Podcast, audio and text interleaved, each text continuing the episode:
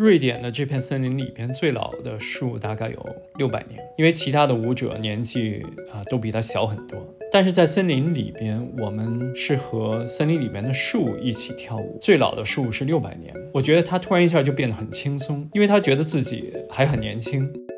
如果把树的身体和人的身体做一些对比的话，或许树根更像我们的大脑，因为树根有很多连接，然后有信息传递，像是一个网络，像我们的神经中枢。当然，它的信息不是我们的语言，而是靠一些化学分子进行信息的传递。当时我想到说，树的身体是倒过来的，因为头是在下面，它的神经中枢在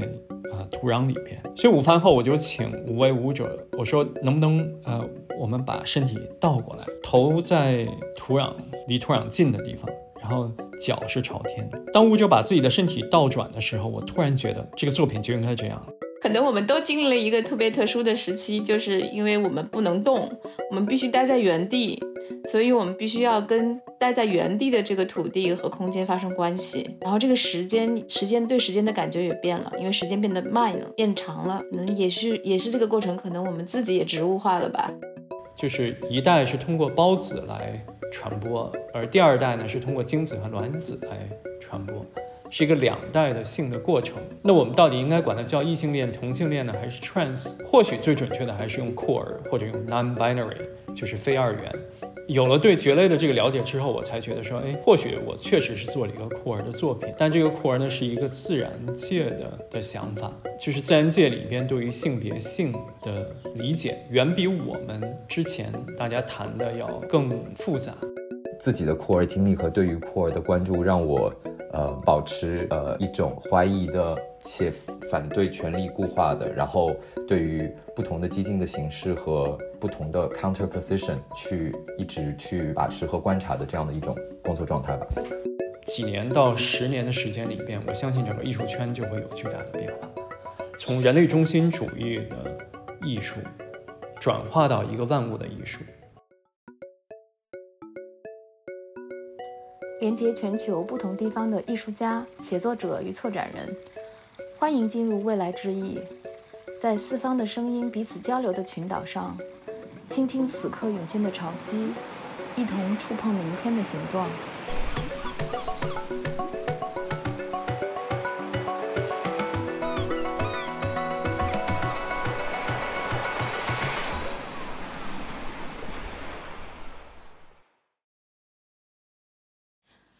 嗨，大家好。我是未来之翼的主持人，也是艺术新闻中文版的主编叶莹。上一周更新了三期的第一季《未来之翼》，被小宇宙的编辑特别推荐，节目也收到了更多的新的听众的留言和反馈。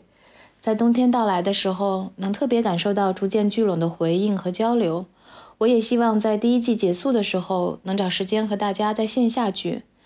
今天到未来之翼参与讨论的是艺术家郑波和策展人、写作者 Alvin Lee 李家环。常驻香港的艺术家郑波也在香港城市大学创意媒体学院教授生态艺术课程。作为导师，郑波参与到了由艺术新闻中文版和中国美术学院跨媒体学院联合举办、小闹特别支持的“永续之子”教育计划的象山学院项目。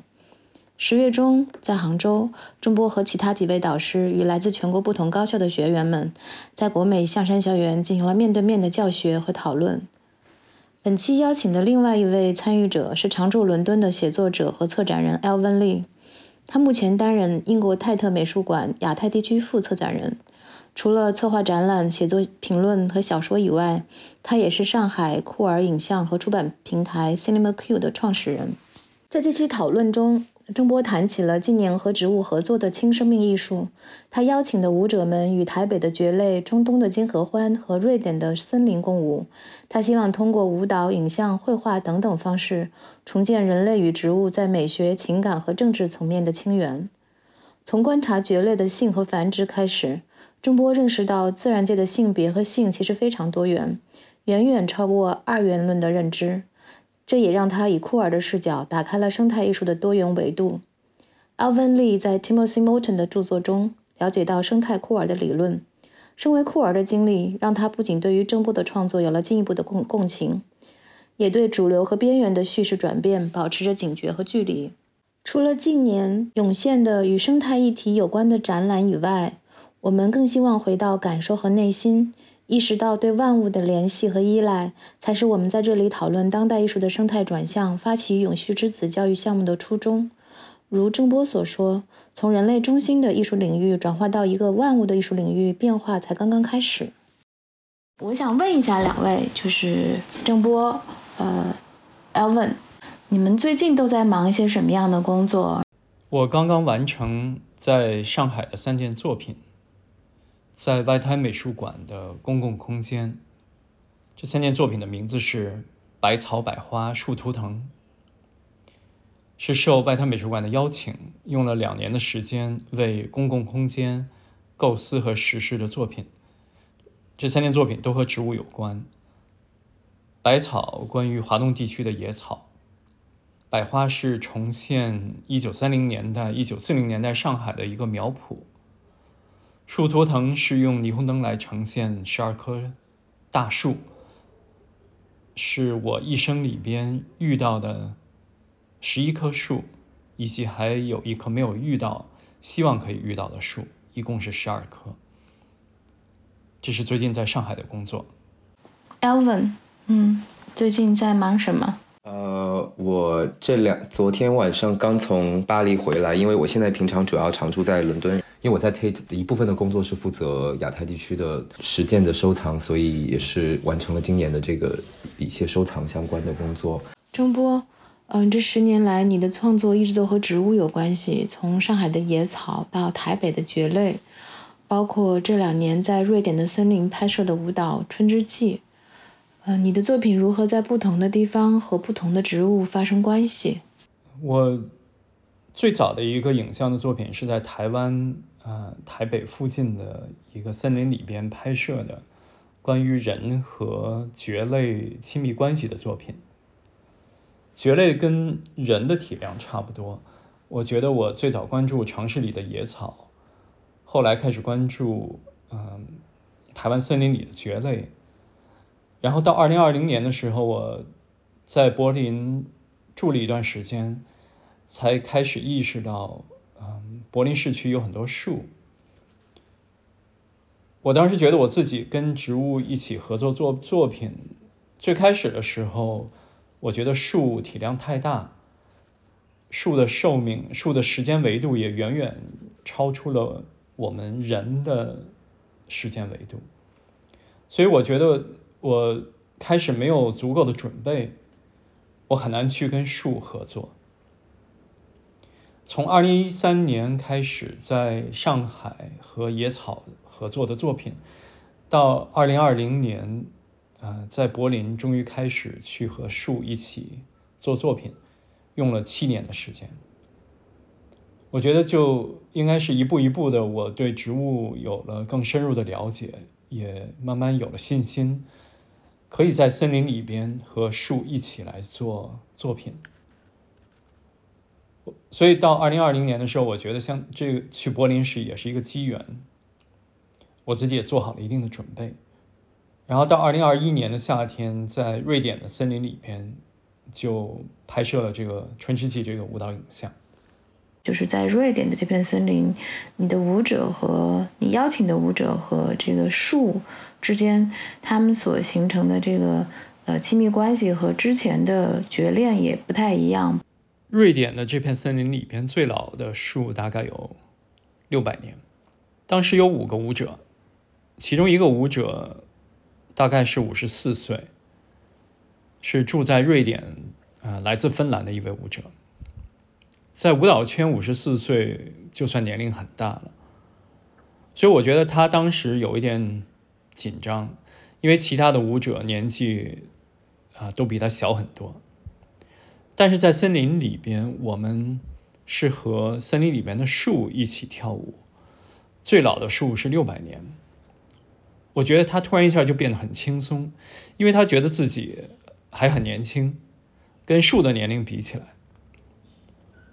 所以我觉得在森林里边，所有的问题和嗯城市很不一样，视角也不一样。但是在瑞典做这个作品的时候，最重要的是第一天中午，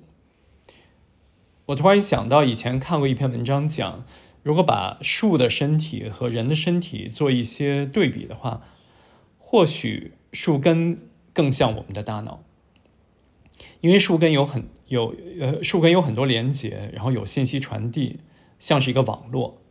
像我们的神经中枢。当然，它的信息不是我们的语言，而是靠一些化学分子进行信息的传递。当时我想到说，树的身体是倒过来的，因为头是在下面，它的神经中枢在啊土壤里边。所以午饭后，我就请五位舞者，我说能不能呃，我们把身体倒过来，头在土壤。离土壤近的地方，然后脚是朝天的。当舞者把自己的身体倒转的时候，我突然觉得，这个作品就应该这样了。因为当时我非常的高兴，我觉得这个作品是可以做成的。因为之前我觉得跟树一起来做一个舞蹈，我当时不知道应该怎么做。我在整个夏天在去瑞典之前，我都在柏林。在柏林的时候，我每天都在看树。一直在想说，怎么能够让我们人的身体和树的身体能够真正的有一个紧密的联系，可以去抱它，但似乎抱它的时候很刻意。但当舞者把他们的身体倒过来的时候，我突然就觉得，他们跟树是可以连在一起的。嗯，所以你找到了一个这个你的舞者和森林能够。真正的相遇和发生联系的那个那个点，嗯，那个点可能最后通了之后，你后面的作品就能够真正进展起来了。对，我要再呃再补充一句，其实当时我是凭着经验觉得说这个作品就应该是这样，但后来我自己仔细回想，才想说为什么会觉得舞者把身体倒过来，这个作品就觉得很很契合。我想有有有几个原因。我觉得最重要的或许是，呃，当舞者倒过来的时候，他们就不能依赖自己的视觉，因为整个视觉的空间跟我们平时看到的是反转的，所以舞者很难去理解自己在空间里面的位置。这样的时候，他就需要，呃，更依赖自己身体的感觉，而不是靠自己的眼睛。然后，当他倒过来之后，鼻子就和土壤离得很近，所以这时候味道又变得非常的重要。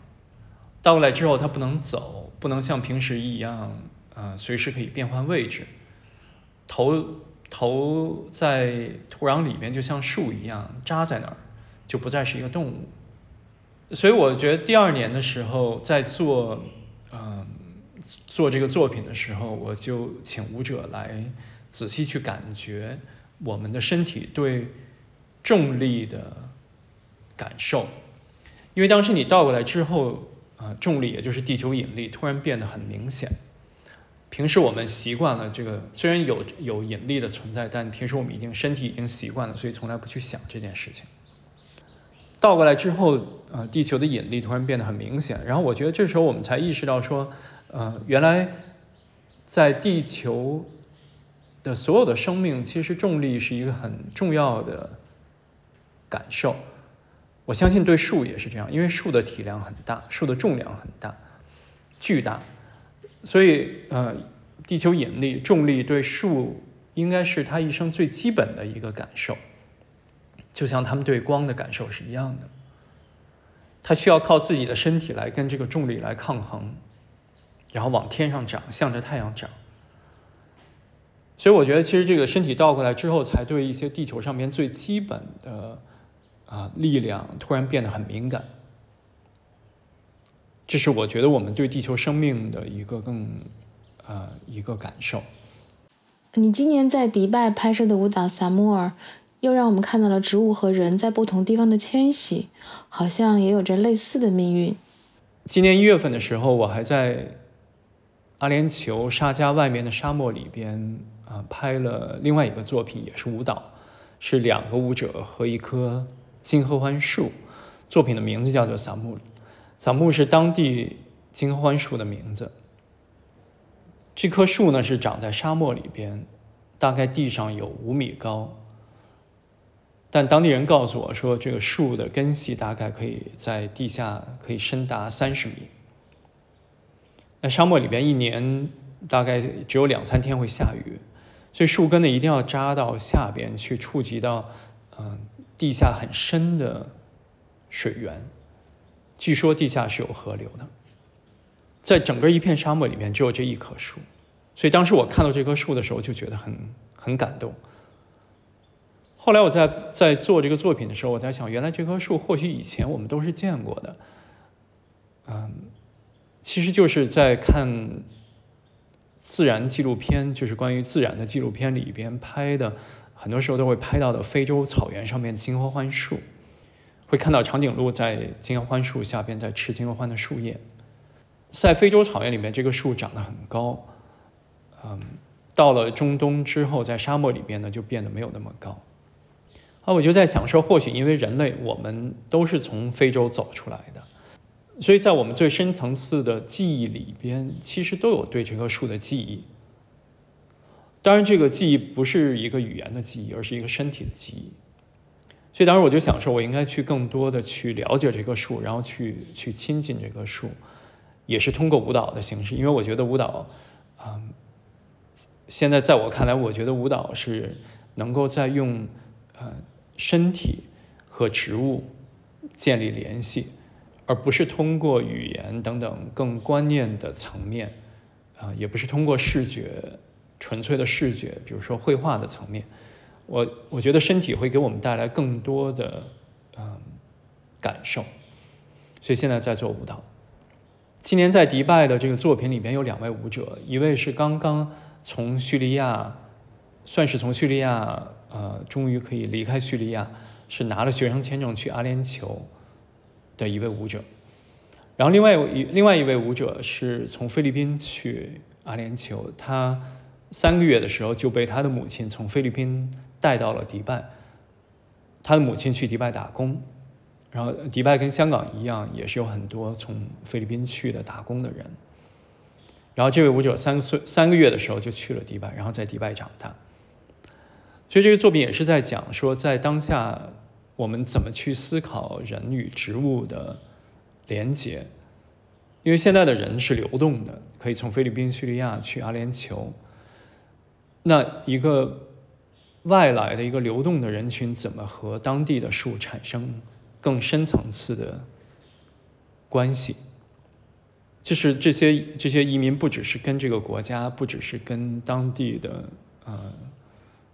人的连接，也也和当地的树有连接。Elvin，好像这两年你跟郑波做了不少对话，包括今年在嗯香港巴塞尔，你也跟他就是在他的这个展览期间跟他有一个谈话。从你的角度看的话，就是你在观察这个艺术家的作品的过程中间，你会对他的一些什么样的，包括作品他的这个创作方式啊，特别感兴趣？哪些部分呢？啊，最早认识郑波老师的作品，应该是通过呃《绝恋》（Teratophilia），也就是刚才郑木老师描述的这个，他当时一六年在台湾的呃驻地生成的这个影像作品。然后这个系列最早我对他的感兴趣，是因为可能那段时间也一直对所谓库尔生态学这个理论概念非常有兴趣，也就是呃物种之间的亲密性如何让我们去理解，呃作为理解生态的一个认知论的框架。然后当时我已经不记得的是通过什么展览，应该是在，呃，马林画廊在国内一七年还是一八年的郑波老师的一个个展，然后接触到了这个作品，然后是从这样的一个角度开始对于郑波老师的实践开始有进行关注的。然后再接下来，嗯，好像，哦，再接下来就是二零二零年在 Parasite，呃，我和冯俊元一起合作策划的一个展览，当时的这个展览是以香港的呃填海造地的历史。和它的岛屿的呃历史为研究的框架开始的讨论艺术的基础设施建设和生态的一个关系。然后因为呃郑博老师是居住在兰岛呃这个岛，然后当时的这个展览的研究的起点也是香港对于呃兰岛 Island 的填海造地的一个项目。所以我知道当时二零二零年因为疫情的这个状况，郑波老师开始了以每天在这个岛上去记录绘画岛上的不同植被的这样的一个日常实践，所以当时又邀请了郑波老师在展览中呈现了他的一个系列的绘画。然后其实后来这个作品是有延伸到现场的呃公共项目的，但是因为这个疫情的关系，距离没有我没有现场去到。不过郑波老师是有带来到展览的观众也到了岛屿上。和他参与了一起和植被的这个绘画和 meditate 的这样的一个过程。嗯，郑波，因为你住在，就是我们知道你是住在大屿山，大屿山离香港市区还是挺远的。然后，呃，你从这个市区搬到大屿山是一个什么样的契机？然后，特别是在疫情中间，嗯，你在大屿山里头，就是好像你也画，就做了一些，就是有去。呃，这个树林里头画一些东西，因为常常大家会觉得，艺术家到户外去描绘或者是说画画，很多是认为是写生。然后你觉得你在疫情期间到大屿山里头去画的这些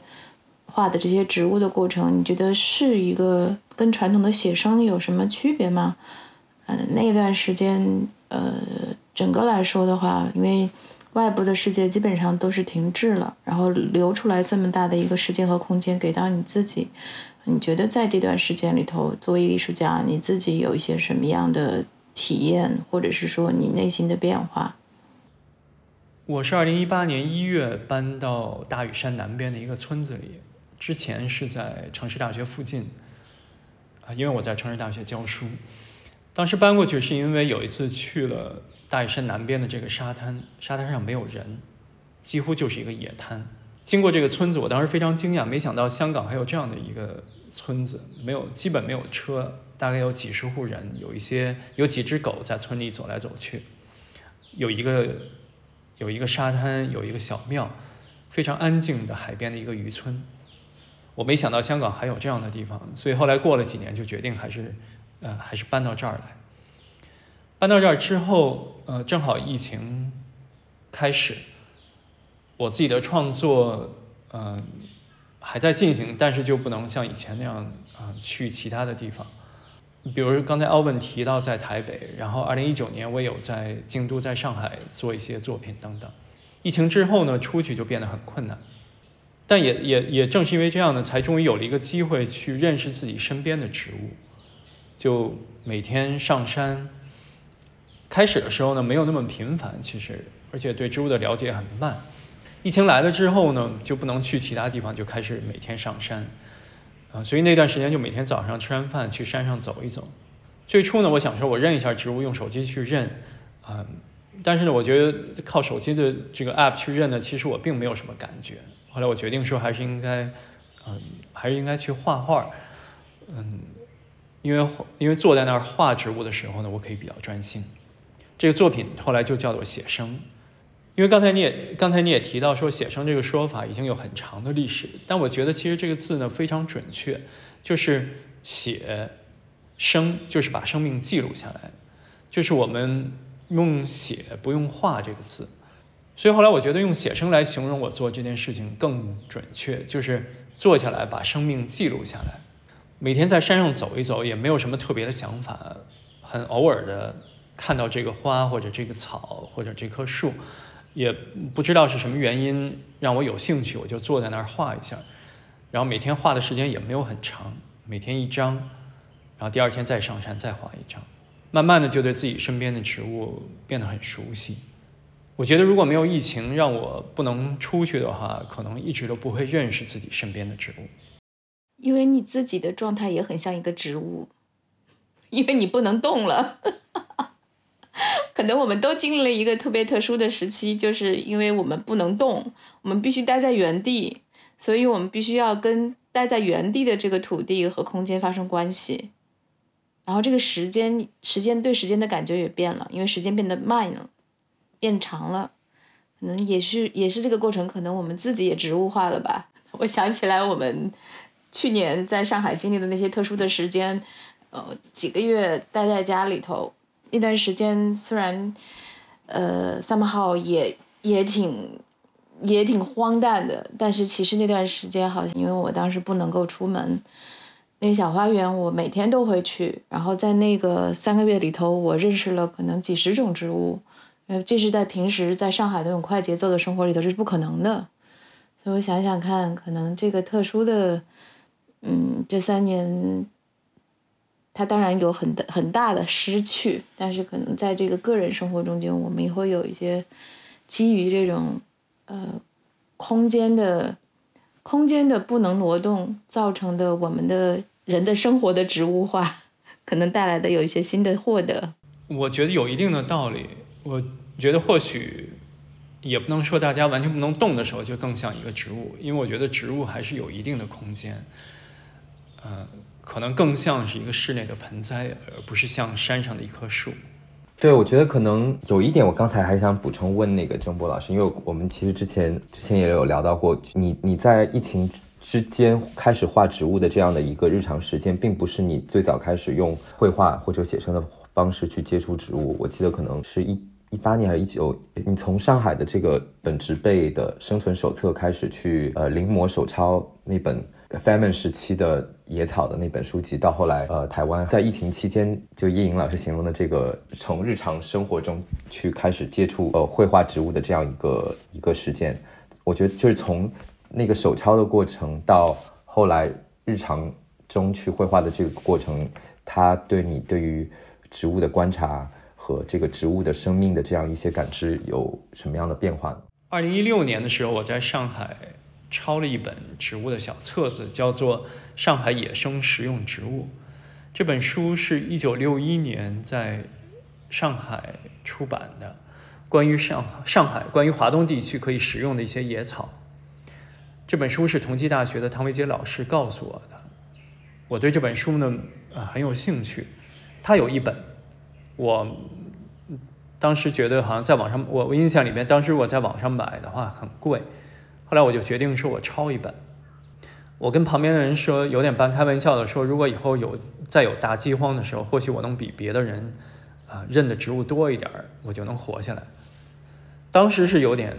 半开玩笑。但我现在觉得这可能性还是在。就二零一六年就抄了这本书，二零二零年过了四年，在呃大屿山山上画植物，我觉得或许更更直接，嗯，是没有经过前人的画儿来看植物，就是更直接的我在记录这个生长中的植物。我觉得其实抄跟写对我来讲差别有，但不是很大。我觉得，当这个差别主要在于，在二零二零年画生长中的植物，呃，更多的是在通过一张小的画来感受生命。所以后来，后来你在讲，呃，你在 p a r s i 的展览的时候，我在大屿山带公众画沙滩上的植物，我都会说，其实画的像不像不是最重要的，最重要的是能够跟植物在一起，在植物旁边坐一会儿。然后通过画画，通过呃纸笔，让我们能够更容易感受到植物的生命。所以我觉得“生”这个字很重要。我觉得认植物，或者说现在，嗯，知道植物的名字，其实已经变得不是那么重要。现在最重要的，其实还是说，嗯，能够感受到植物是一个生命，然后我们自己是在地球上生存。我们是在地球上生活，所以我觉得“生”有很多面，“生”是最是很核心的一个词。呃，抄写就是抄一本书到，呃，在这个自然中间直接面对植物，嗯，去写生，写下生命，嗯，描写生命，嗯，这个过程可能，刚才郑波说了一个词叫感受，嗯，我觉得这个。可能感受还是很重要的，不管是我们个人的生活，还是说艺术创作很重要的一部分，它不是被抽离的，或者是说二手的经验。呃，顺着郑波的这个路径，因为我们了解你，就是在十多年前，你作为一个艺术家进行创作的时候，我们看到，比如说你跟菲律宾女佣在一起，呃，唱歌，在这个。人群中间，公共环境中间，用大喇叭去邀请他们唱歌，就有很明显的，它是一个社群或者是社会介入的一个作品形态。但是在最近的呃五六年中间，就是特别是自从你搬到了大屿山中间，我发现你离人群远了，离自然近了。在这个过程中间，你是这种变化是有意的吗？还是说，呃，你自己自然而然的走到了？走到了这个这个状态里头来，当然有变化。呃，最早在上大学的时候，我画画画的都是周围的人，有同学，也有教我日本剑术的一个老头，都在画人像。大概过了过了几年之后，我对嗯离自己稍微远一点的人群有兴趣，比如说在香港的打工群体。然后从二零一三年开始，这个十年，不论是野草，还是蕨类，还是松树，还是山毛榉，我觉得一方面是在延续，是在是在了解啊自己身边的生命。当然，这个身边呢，或许现在范围更大一些，就不只是嗯，不只是非常就是离自己很近的，包括这个身边，我觉得是是一个地球的概念。不论从空间的尺度还是时间的维度，啊，我关心的其实是自还是自己身边的东西。到从最早的同学到香港的菲佣，到现在森欧洲的森林，我觉得都是我们身边的生命。我觉得这个其实是没有变的，只是说年轻的时候视野比较窄，看到的只有人，看到的只有离自己最近的一些人。现在意识到，我们其实住在地球上。我们身边有人、有植物、有动物、有真菌、有细菌、有病毒等等。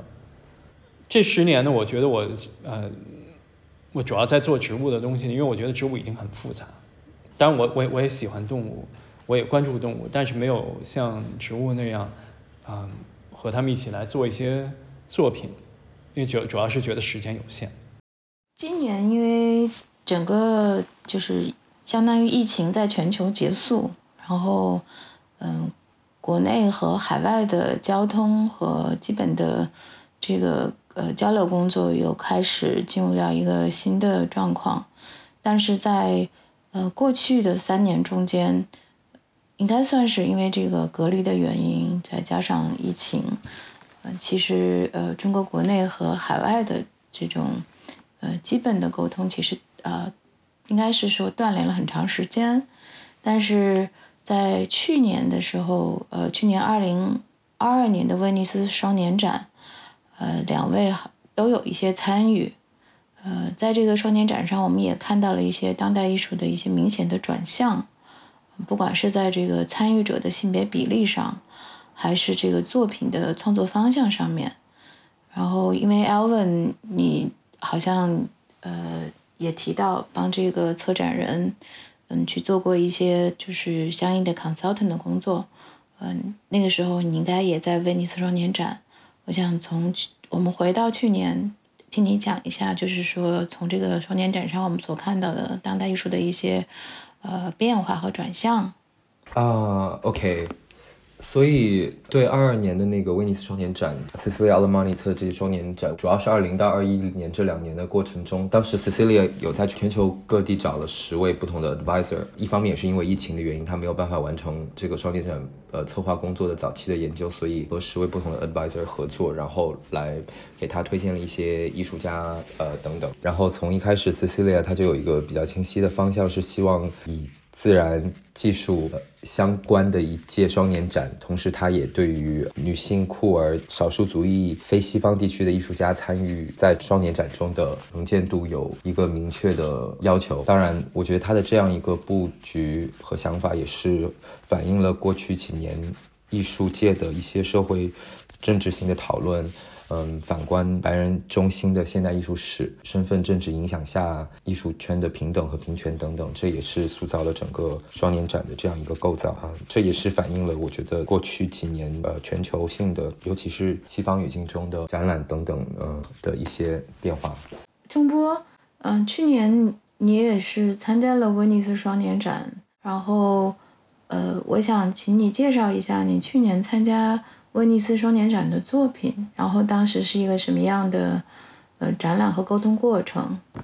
去年我在威尼斯展出的作品是一个舞蹈影像，名字叫《春之祭》，是我在瑞典斯德哥尔摩以北两个小时的一个叫达拉纳省的原生松树林和北欧的五位舞者合作一起啊编舞拍摄的一个舞蹈电影。我不记得我当时跟策展人 Cecilia Alamani 是什么时候开始沟通的，呃，应该是我在柏林2020年驻村的时候。他后来知道我在瑞典在准备这个作品，就决定邀请这个作品参展。因为我的这个作品是在主展场啊，一进去离入口不远的地方。我印象很深的是，我的作品是和瑞典北部的原住民，嗯，叫萨米和萨米的原住民的一个艺术家的作品是相邻的。我的这个作品是在瑞典的森林里拍摄的，所以策展人决定把我的作品和瑞典北部的原住民艺术家的作品放在一起。我记得当时好像有人看完之后觉得很诧异，不知道这个作品是我的作品，或者觉得很奇怪。嗯，因为以前看到的我的呃创作呢，大多是在亚洲，比如说在台湾拍的影像等等，它没有凸显我的身份，而是凸显了这个作品的。创作的地点，嗯，我想回来问 Alvin，就是从一个大的呃艺术环境的背景来说的话，我发现就是特别是疫情以来，巴黎今年的这个皮诺他新建的他这个呃收藏馆，他今年上半年也做了一个叫 Before the Storm，就是呃风暴之前，是一个大量的。有很多跟生态有关的艺术作品的一个展览，然后包括在伦敦，伦敦这几年来也是，嗯，当然就是包括今年，嗯，刚刚在 Tate Modern 的这个沃伦大厅有 commission 的 Anika E 的作品，尺度也非常大，嗯，在你看来就是，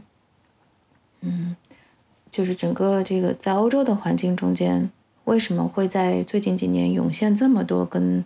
生态环境有关的作品？然后这些作品它有一些什么样的作品和展览？它有一些什么样的特点？呃，我觉得就因为我我是去年十月份才正式搬来伦敦的，然后在搬来伦敦之前九年的时间也还是都是在上海。然后其实我觉得这样关于生态自然环境议题的展览，它。也不是只有欧洲才开始，比如说，其实在我记得在国内的时候，呃，一八年在台湾也参也去台北看了当时的台北双年展，我记得郑波老师也有参展，然后我印象也非常深刻的，包括一九年何子燕、许家维在台中策划的那一届 Asia Triennial 亚洲三年展，来自山与海的艺人，其实当时我觉得在世界各地在疫情之前已经有了很多有区域研究特性的。一些展览的形成，然后我觉得这过去的这三年之所以有这么多比之前更多的、更大规模的、呃更频繁的、呃很明显的以生态议题的展览，也是因为疫情的发生，让我们意识到社会政治和环境危机以及自然危机它是非常紧密的交织在一起的。这这点可能跟郑波老师之前提到的他的这种从社会实践到生态实践的变化，并不是某一种。二元的分支的断裂的转向，而是一种对于整个生态的这个人类非人类的交织性的一个更自然的一种认知。然后我觉得这样一个认知论的变化，也是呃体现在了包括展览等等议题的这个形成中的。然后前面叶颖老师有提到说，Tate 这个 Turbine 号的 Commission，就 Anika E 韩裔美国艺术家 Anika E 当时的这个呃螺旋湖大厅的委任是在。二一年发生的，其实我本人也没有来到过，当时也没有来到，很遗憾没有来到英国的现场去看这样一个展览。他当时是和很多的科学家合作，呃，在螺旋湖大厅中呈现了一系列漂浮的这个呃人工智能的这个水母状的机器，然后他们每周也有变换不同的味道。他他和一个科学的味觉的实验室合作，然后其实是想象，我觉得是站在一个更加后人类的角度去想象非人类。的技术的物种和在环境中的这样一个关系，但我觉得又可以从过去两年不同的 turbine 呃螺旋湖大厅的委任也看出一些新的变化。其实去年的这个智利艺术家 Cecilia v u c u n i 他在螺旋湖大厅的委任，就是和很多的在英国的拉丁美国裔的移民的行动主义者以及呃这些移民去合作，完成了一个用了很多就是智利的原住民的宇宙观的编织技术等等所形成的这样的一个垂钓的编织的装置。那今年在 Turbine 号中，戛纳艺术家 L. Anna Tsui 的委任，他。同样又是用到了不同的酒瓶的盖子，把它进行拆解拆分去缝纫了这样的一个装置。那它这里面也讨论到的是，其实是移民、殖民史、黑人奴役这样一个跨国的这个被殖民史和环境污染的这样一个关系。然后我觉得从过去这两个 Turbine Hall 的 Commission 螺旋屋大厅的委任，也可以关注到呃这些关于生态议题的讨论。有更多的和殖民历史、呃原住民的生态宇宙观这样的一些更加交织的这样一个历史的一个研究的体现。对，的确是说，呃，今年的，包括是今年的威尼斯双年展，今年是建筑建筑展，因为今年主要的这个议题跟非洲有关系，然后也看到了很多对于殖民历史的反思和呈现。嗯，的确是说这个。刚才你提到的，它的议题不断的在扩展，嗯，我也想再回来问到你，刚才提到就是最开始的时候，你觉得你对郑波的作品感兴趣，他提你提到了这个库尔生态学的认知认知论和方法，你能跟我们解释一下，呃，库尔生态学，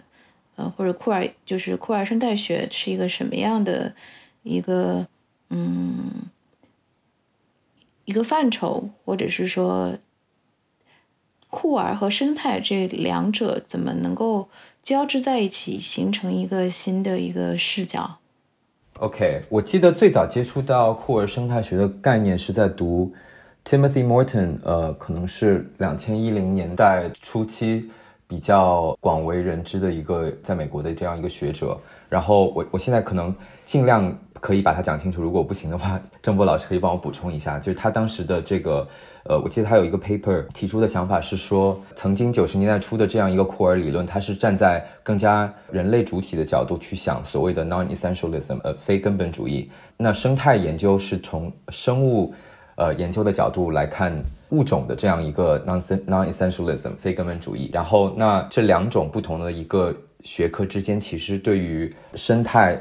非根本主义的想法是有一个连接的，呃，从这样的一个角度，那人类非人类之间的这样一个亲密性，去成为构想生态的这样一个框架。不知道郑波老师有什么对这个的补充？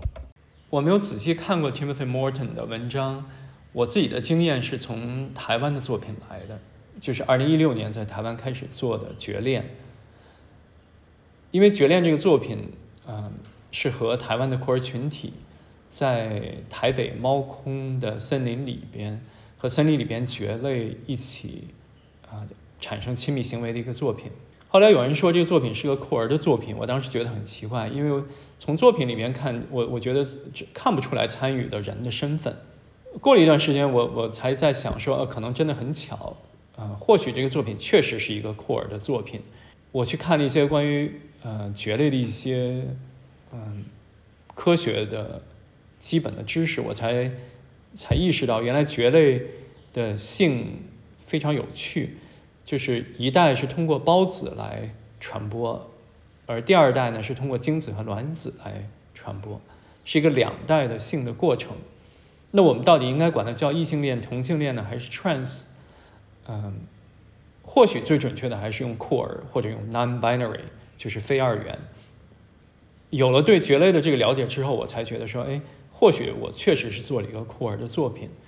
啊，但这个酷儿呢是一个自然界的的想法，就是自然界里边对于性别性的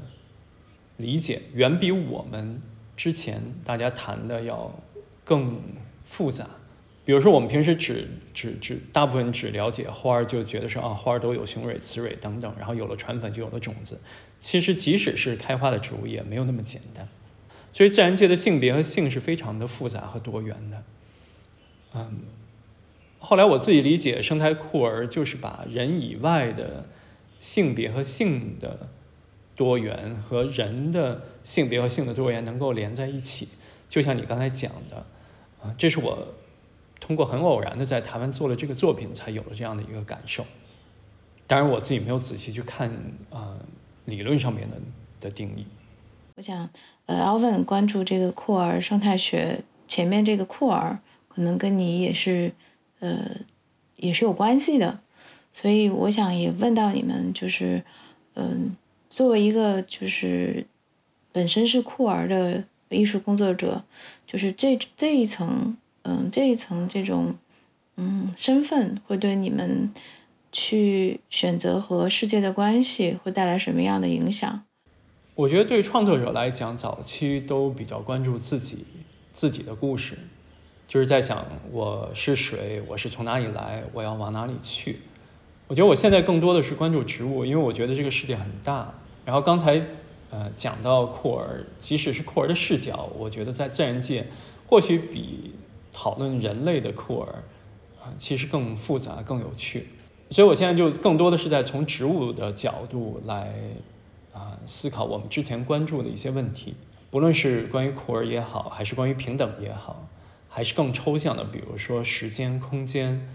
我觉得其实对人来讲，退回到人的这个世界，我来，我觉得讲库尔是其中的一个维度，当然还有很多的维度。呃，比如说社会阶层，比如说在库尔群体里面也有呃细分，或者比如说刚才讲到殖民的问题，这些都会纠结在一起，造成人的这个世界里面的自我感觉，呃，是非常复杂的。我想并不是只是因为库尔这一个维度来决定。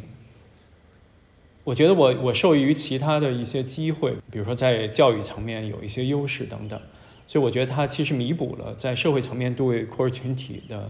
的歧视。但我觉得有很多库尔艺术家，因为他们，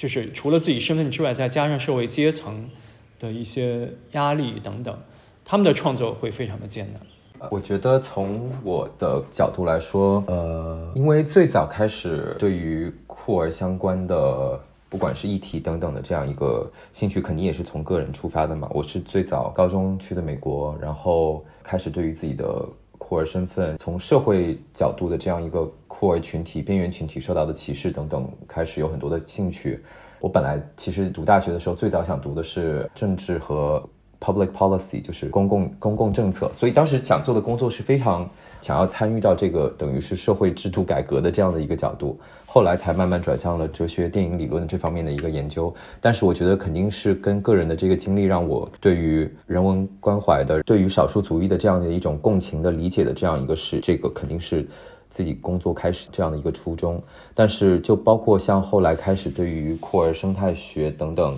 其他的更广泛领域的，其实也是在想要用不同的方式去拓宽、去想象，呃，什么是库尔 queerness，从人类的框架到一个生态的框架，去拓宽、去讨论、思考它的一个一个空间。然后就包括前面呃，钟波老师也提到，就是。在可能西方语境中，对于差异性的一种关注，甚至说是 fetishization 的一种，甚至说消费或者或者等等，然后可能也是因为呃，就因为从早期的对于酷儿的兴趣，让我产生了一种比较游离的立场和定位，去一直要反思少数族裔的声音如何在进入到主流视野和能见的时候，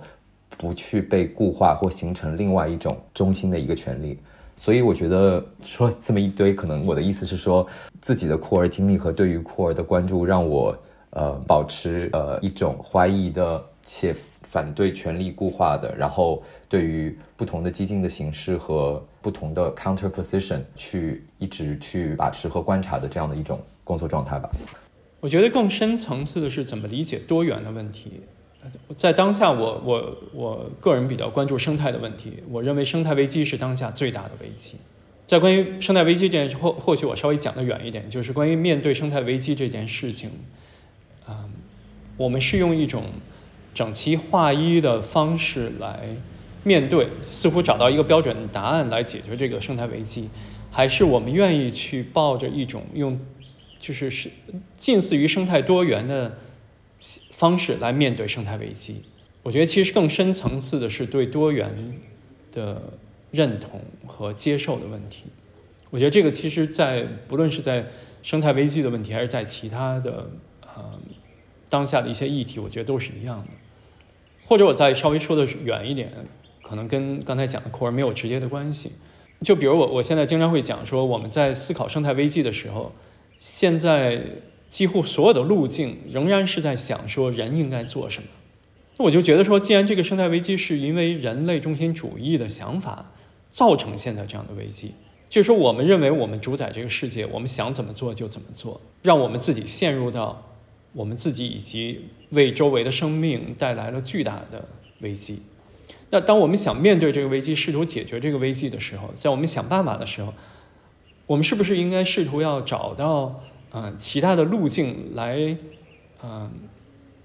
避免继续继续延续人类中心主义这样的想法？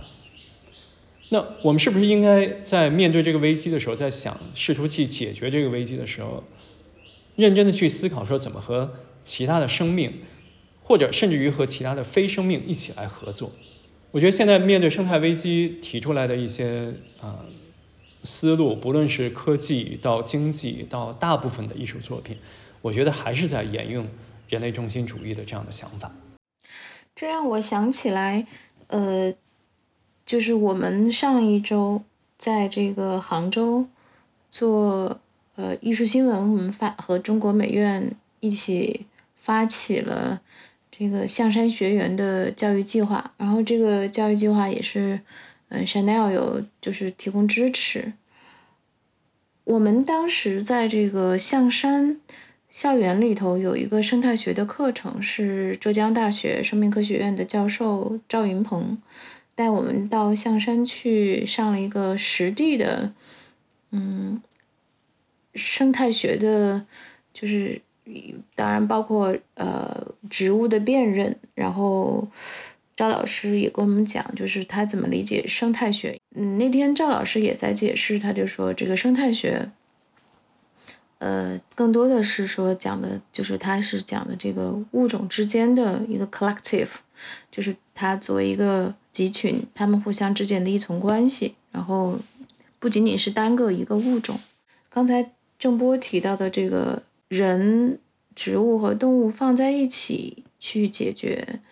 目前的生态危机，它可能需要我们超越我们在十九、二十世纪以来建立的整个学科框架。这个学科框架实际上它已经就已经构建了一个人是在一个什么样的学科被研究的，植物在一个什么样的学科被研究的。那实际上就是因为这个学科之间有这么大的藩篱，所以你说要重新去建立这个联合的去物种联合的去解决地球的问题的这个机制，首先在于，呃，Alvin 经常说一个词就是认知论，嗯，这个认知论它其实就需要巨大的一个转变。最开始十年前我啊开始做。植物的作品的时候，更多关注的是一些研究性的问题。这几年我在想的更多的是一些关于心的问题。心就是呃心脏的心，有心无心的心，不是新旧的心。我觉得现在最重要的其实是虚心，或者说谦逊，就是我们真正的接受我们不是万能的，我们也不是所谓高级的，或者是最聪明的，或者是最有能力的。我们在某些方面，比如说在技术这个领域，我们确实比其他的生命形式更善于运用我们所谓的这些技术。但其实我们又是一个非常，我们在某些方面又非常短视，我们是一个非常短视的物种。我们会把周围复杂的、啊错综复杂的生态生态情境简化，来满足我们非常啊当下的一些需求。我觉得在这个方面，我们远远不及植物，甚至于不及昆虫、细菌。所以，我觉得我们许多的基本的态度，其实还不只是呃认识论的问题，而是而是这个心态的问题。就是我们意识到我们自己在这在地球上边的有限性，意识到我们对万物的依赖，而不是主宰；意识到我们的很多能力，甚至在演化过程里边。嗯，是演化演化过程里边的一些不足。我觉得这个其实是一个更基本、更根本的一个转变。对，可能其实，其如果是从你说的这个角度来做转变的话，它那个转变可能也没有那么困难，因为如果是每个人都有自己的这个一个窗口或者是一个路径进入到你刚才说的去了解植物或者了解昆虫它们和世界的关系，在这个关系中间，可能我们也会学习到很多。那可能并不是说我们每件事情都需要翻天覆地的变化才能够。呃，让这个世界发生一些改变。嗯，我们今天其实谈的时间已经比较长了，然后呢，就还是进入到呃，我们这个谈话到最后的时候，我都会问一下，呃，参与谈话的人，就是你们从你们的角度，嗯，Alvin 其实是我们三个人之间其实是最年轻的哈，就是呃。就是你们对未来有些什么样的预期？然后你们觉得哪些因素在塑造未来的形状？嗯，我想这个问题我们先留给 Alvin。嗯，啊，我可能得从比较小的个人的经历的视角来回答这么大的一个问题吧。因为其实去年十月份，去年离开中国。搬到伦敦是一个比较临时的一个决定。其实过去十年间在中国的工作，其实让我自然而然的形成了一个认知，是我不会在一个西方中心的一个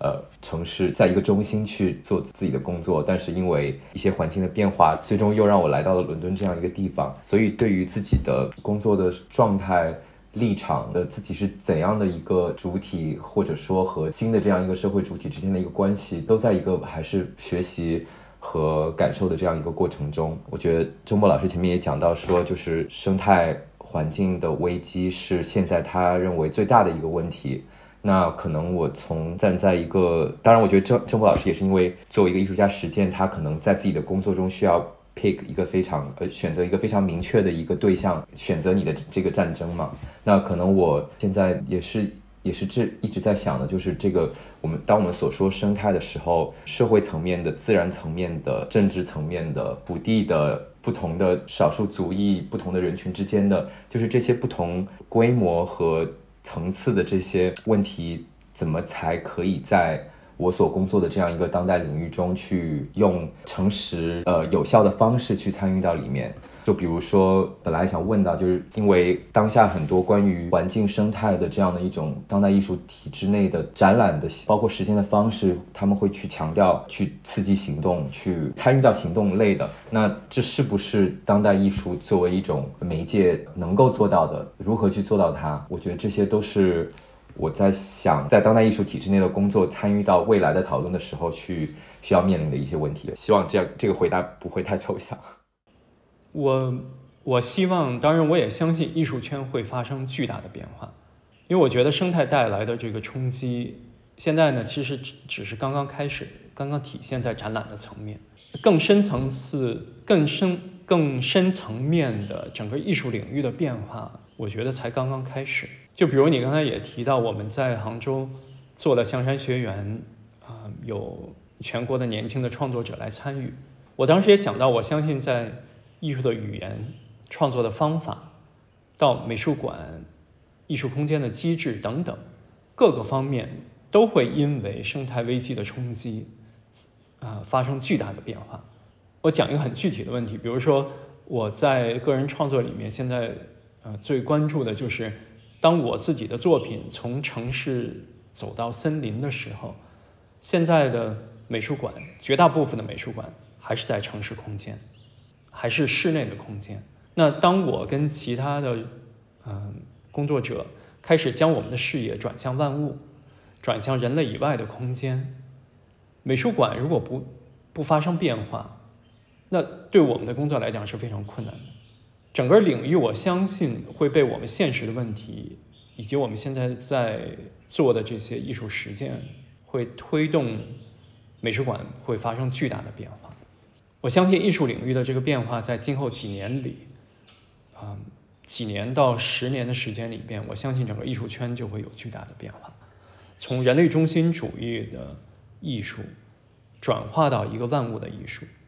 当然，这个变化会带来很多挑战，然后也也有非常多的困难。我相信需要很多人一起来推动这个变化。嗯，在可见的这个时间里头，嗯，未来十年、二十年，因为我们的创作的对象包括主体，然后还有包括它的这个形态都在发生变化。嗯，题目，那在我们，在我们，呃，所所经历的艺术环境，包括我们进入的博物馆，它是一个应对于，其实博物馆的历史可能也就两百多年，两三百年。然后它主要是以陈列人类的创造物、人类的造物和人类的，呃，对人类一个是一个非常以人类为中心的一个，呃，环境。那如果是说我们的这个艺术家已经走到了自然里，然后还有一个是艺术家已经，呃，在和万物一起合作做作品，那实际上原有的空间、原有的展示形态。还有包括原有的活动方式，可能都会发生变化。那今天我们聊到这里的时候，可能呃会是一个会是一个新的开始。OK，好，我们这一期的这个谈话呃基本上都要结束了。希望我们在跟万物有关的这个呃这样的讨论，能够在未来继续延续下去。